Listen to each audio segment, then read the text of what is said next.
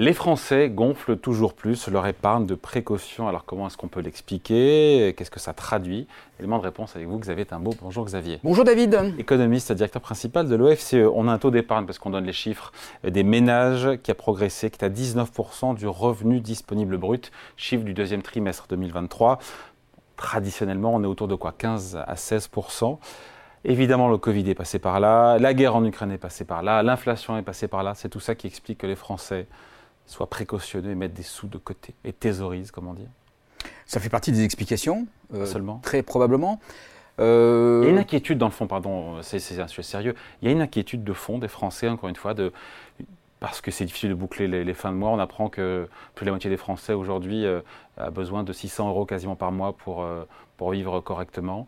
Euh, il y a la retraite, même s'il y a une réforme des retraites, beaucoup se disent, à juste titre, et on n'aura pas grand-chose quand on sera à la retraite. C'est tout ça qui, qui inquiète et qui pousse à mettre de côté Alors, c'est un, un, un, phénomène très compliqué d'épargne, en fait. Hein. Euh, dans les arguments que vous avez listés, par exemple, quand vous dites les Français ont du mal à boucler les fins de mois, ça, ça devrait plutôt faire baisser l'épargne. Euh, puisque, justement, si vous n'avez pas assez de revenus pour votre consommation, on va taper dans le. Bah, vous êtes obligé euh, soit d'aller taper dans le matelas, soit de ne pas reconstituer ou de constituer le matelas.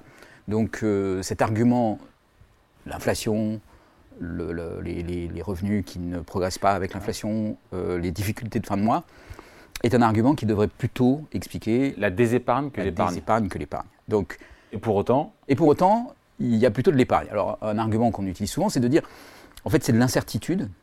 Et face à l'incertitude, les gens se prémunissent et veulent euh, avoir de l'épargne pour pouvoir euh, faire face à des situations demain qui seront difficiles. Mais vous voyez, euh, c'est un tout petit peu en contradiction avec le fait d'être contraint sur son revenu. En fait, souvent, cette épargne, cette épargne d'incertitude, de précaution, elle est plutôt le fait de gens qui sont un peu plus, qui ont des revenus un peu plus élevés, qui sont un peu plus riches, parce qu'ils ont cette latitude euh, de choisir. Bon, voilà. Donc ça, ça fait partie des éléments. Enfin, surtout, le point qui est très frappant, c'est que pendant le Covid, on a bien compris pourquoi l'épargne avait considérablement augmenté. Parce qu'on ne peut pas dépenser, on ne peut pas sortir de chez soi. Exactement. Et donc, euh, avec des effets d'ailleurs qui ont euh, été euh, répartis de façon tout à fait peu inéquitable sur la distribution des revenus, puisque c'est plutôt... Peu équitable, je veux dire. Peu équitable. C'est plutôt les plus riches qui ont beaucoup épargné, parce que c'est toutes les dépenses superflues, aller au restaurant, sortir, aller en vacances, qui n'ont pas été faites et donc qui ont effectivement donné lieu à euh, un revenu épargné. La, vraie difficulté aujourd'hui, c'est de comprendre pourquoi cette épargne continue, parce qu'il n'y a plus de confinement. On constate par ailleurs que toutes ces consommations sont revenues à des niveaux plutôt élevés, donc euh, cet argument de bah, les gens auraient perdu l'habitude d'aller au Alors pourquoi? Alors pourquoi? Alors il y a Premier Parce que ces 4 points, pardon, ces 4 points de revenus disponibles, c'est énorme. Si c'était réinjecté dans l'économie, on aurait combien de croissance en plus? Bah, On aurait euh, pratiquement entre 2 et 3 points euh, de croissance en plus. Donc c'est effectivement. Alors pourquoi? Pourquoi est-ce que ce, Alors, cette épargne mal répartie, encore une fois, qui mm. existe aujourd'hui, euh, parce que dans la poche ou sous le matelas des plus aisés, n'est pas dépensée? Alors il y a dans la liste des arguments à ajouter, bon, à l'incertitude, hein, je veux dire, l'incertitude reste un argument euh, important. Quand on cherche à le quantifier, on a des chiffres plus petits, mais bon, c'est quand même un argument qu'il faut mettre. Il y a cette histoire d'inflation. Alors cette histoire d'inflation, il faut aussi la comprendre dans sa dimension intertemporelle, c'est-à-dire il y a de l'inflation aujourd'hui, mais tout le monde se dit demain il y aura moins d'inflation. On a eu 20% d'inflation en France en deux ans. Voilà, mais tout le monde se dit dans le futur euh, on va revenir à la normale. Alors ça, c'est typiquement quelque chose qui peut expliquer pourquoi vous reportez votre comportement de consommation. C'est-à-dire, vous savez, enfin, les prix augmentent aujourd'hui, votre salaire n'a pas augmenté, vous vous dites c'est pas raisonnable de faire cette dépense, mais peut-être ça le redeviendra demain, et donc en fait, j'annule pas la dépense, je la reporte. Je la diffère. Je la diffère. Et donc c'est un peu moins grave et ça peut s'expliquer face à ce problème intertemporel. Euh, moi je signe tout de suite pour un scénario comme ça. Hein. Voilà, alors ça c'est un premier élément. Il y a un deuxième élément qu'on n'évoque pas souvent, qui est qu'il pourrait y avoir une déformation dans la distribution des revenus. Vous savez que les plus riches épargnent plus. Oui. Et il est possible que dans cette sortie de Covid, pour différentes raisons, euh, il y ait en fait plus de revenus dans le haut de la distribution que dans le bas de la distribution. Et donc ça, un peu mécaniquement, ça provoque une hausse du taux d'épargne parce que ben, ceux qui La propension marginale à épargner des plus riches est plus importante. Exactement. Je vois que vous vous rappelez de vos cours d'économie. Oui, euh, c'était il y a très peu de temps. Qui, devait être, euh, oui, oui, il y a, a, a 3-4 ans. À peine. Voilà, pour ça. vous étiez encore à la, à la, à la faculté. Mais bon, euh, en tout cas, vous avez, vous avez bien il a toutes compris. facultés. Et vous avez toutes vos facultés. Je vous avez, parler de vous, là. Vous avez bien compris. Et donc, effectivement, ça, c'est un effet. Alors, quand on fait un petit calcul Ouais. euh, et qu'on regarde euh, une distribution des revenus qui serait liée en particulier à deux choses. Le dynamisme des revenus financiers, Ouais. qui est un peu lié à la hausse des taux d'intérêt aussi, euh, d'une certaine façon, Vous voulez nous emmener où là? D'une part. Et d'autre part, la baisse de la taxe Ouais. d'habitation pour le dernier décile de la population, les deux derniers déciles. En fait, ça, ça peut expliquer pratiquement la moitié de la déformation du taux d'épargne. Ok, concentré sur les plus riches, on a compris. et donc qui est concentré sur les plus riches évidemment, mais qui, vous voyez, par cette, distribu- par cette distribution des revenus qui est modifiée, ça provoque une, une- une hausse du taux d'épargne, et donc qui vient en quelque sorte euh, jointer ce qui s'est passé pendant le Covid. Euh, cette fois-ci, c'est pas parce que les plus riches ne vont pas au restaurant qu'ils épargnent, mais c'est parce qu'ils ont plus de revenus. Euh, voilà, une explication. En moyenne, c'est un chiffre FCE que j'ai retrouvé, les Français épargnent en moyenne, mais donc ça veut rien dire, 180 euros de plus par mois par rapport à ce qu'ils faisaient euh, avant le Covid. On dit que moyenne. c'est pas négligeable, mais c'est une moyenne, donc ça veut rien dire puisque c'est concentré sur les deux derniers déciles, donc les ça. 20% qui gagnent le plus. C'est ça. Donc euh, évidemment, c'est c'est pas du tout. Enfin, c'est un- un chiffre qui est important et qui est intéressant en termes d'ordre de grandeur. Oui.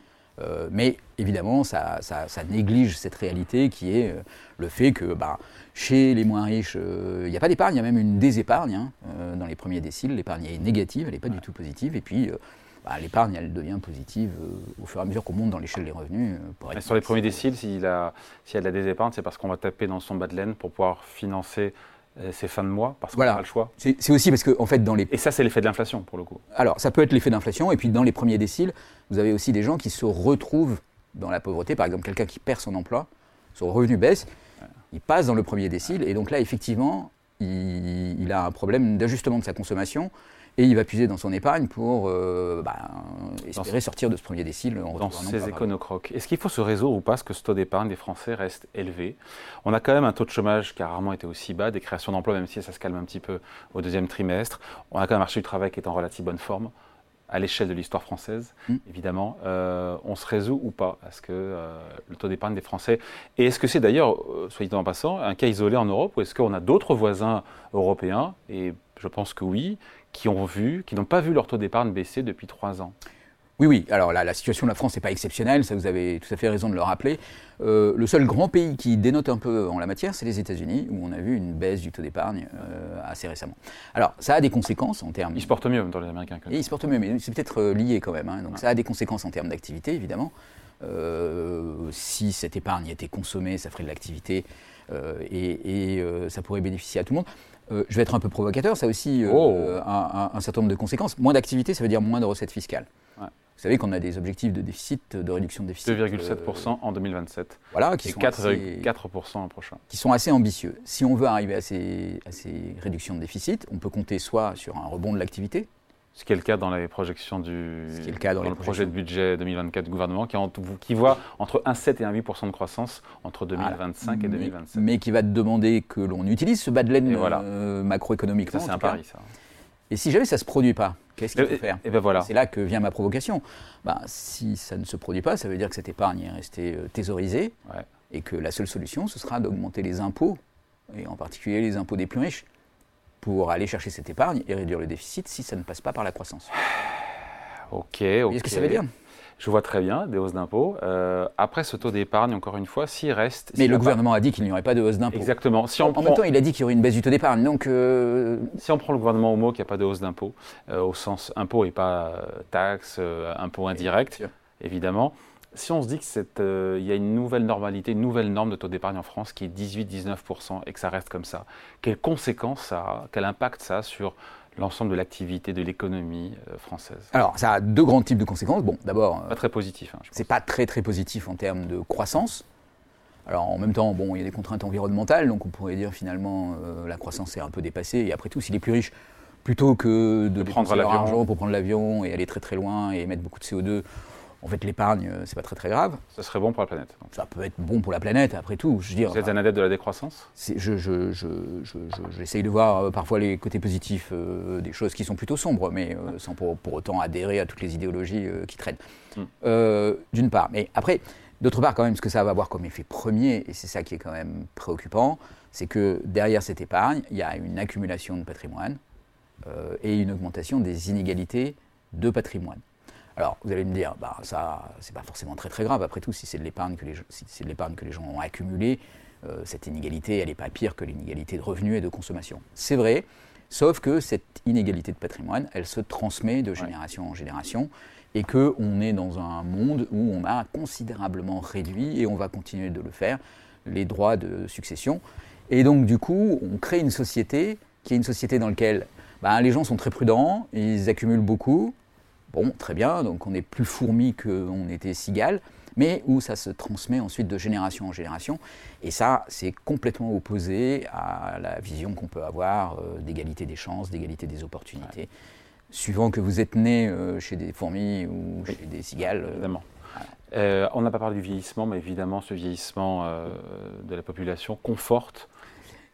Il faut m'expliquer pourquoi, parce qu'on entend partout, oui, le vieillissement, ça conforte un haut niveau d'épargne. Pourquoi d'ailleurs? Bah, C'est un peu cet argument de prudence, en fait. C'est-à-dire, oui, quand vous avez atteint un certain niveau de vie, que votre espérance de vie on a du patrimoine, on a du patrimoine, on est. Euh, bah, vous avez du patrimoine et vous allez vouloir euh, le, léguer à la génération suivante. C'est-à-dire que plutôt que d'avoir une consommation ostentatoire, de vous acheter une voiture de sport ou d'aller en vacances très très loin, vous allez dire je vais investir mon argent, mon argent dans euh, une maison, un appartement que je céderai à mes enfants, je vais les aider par des, des, transferts. Alors entre, entre les générations à l'intérieur d'une même famille, ça peut en fait plutôt diminuer les inégalités par des transmissions anticipées, par euh, euh, la, transmission d'un patrimoine immobilier, par exemple, qui facilitera l'accès au logement.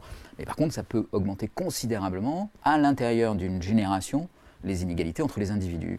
Voilà, c'est un peu, c'est un peu la, question de fond qu'il y a derrière cette question euh, de l'augmentation du taux d'épargne. C'est comment on fait pour adapter notre fiscalité fondamentalement et la transmission à une société dans laquelle le patrimoine va être plus important, une société plus de rentiers en quelque sorte. En tout cas, à court terme, c'est compréhensible, on se quitte là-dessus, c'est compréhensible d'avoir encore une fois un taux d'épargne qui est aussi élevé en France. Ah, c'est compréhensible. Je ne vous cache pas que ce n'est pas exactement ce que tout le monde attendait. Tout le monde attendait une décrue assez rapide de ce taux d'épargne. Donc euh, voilà, ça ne se produit pas, il faut comprendre pourquoi. Les facteurs avancés. Euh, Et c'est difficile d'anticiper les comportements d'épargne des gens. Très hein, difficile d'anticiper les comportements d'épargne, il faut être modeste. Euh, il y a un mélange de plein de facteurs, certains jouent dans un sens, certains dans l'autre. Donc c'est une balance de tout ça. Donc oui, c'est difficile et ça reste un tout petit peu mystérieux. Allez, merci beaucoup. Explication signée Xavier Timbaud, économiste, directeur principal de l'OFCE. Merci Xavier. Merci David. Salut.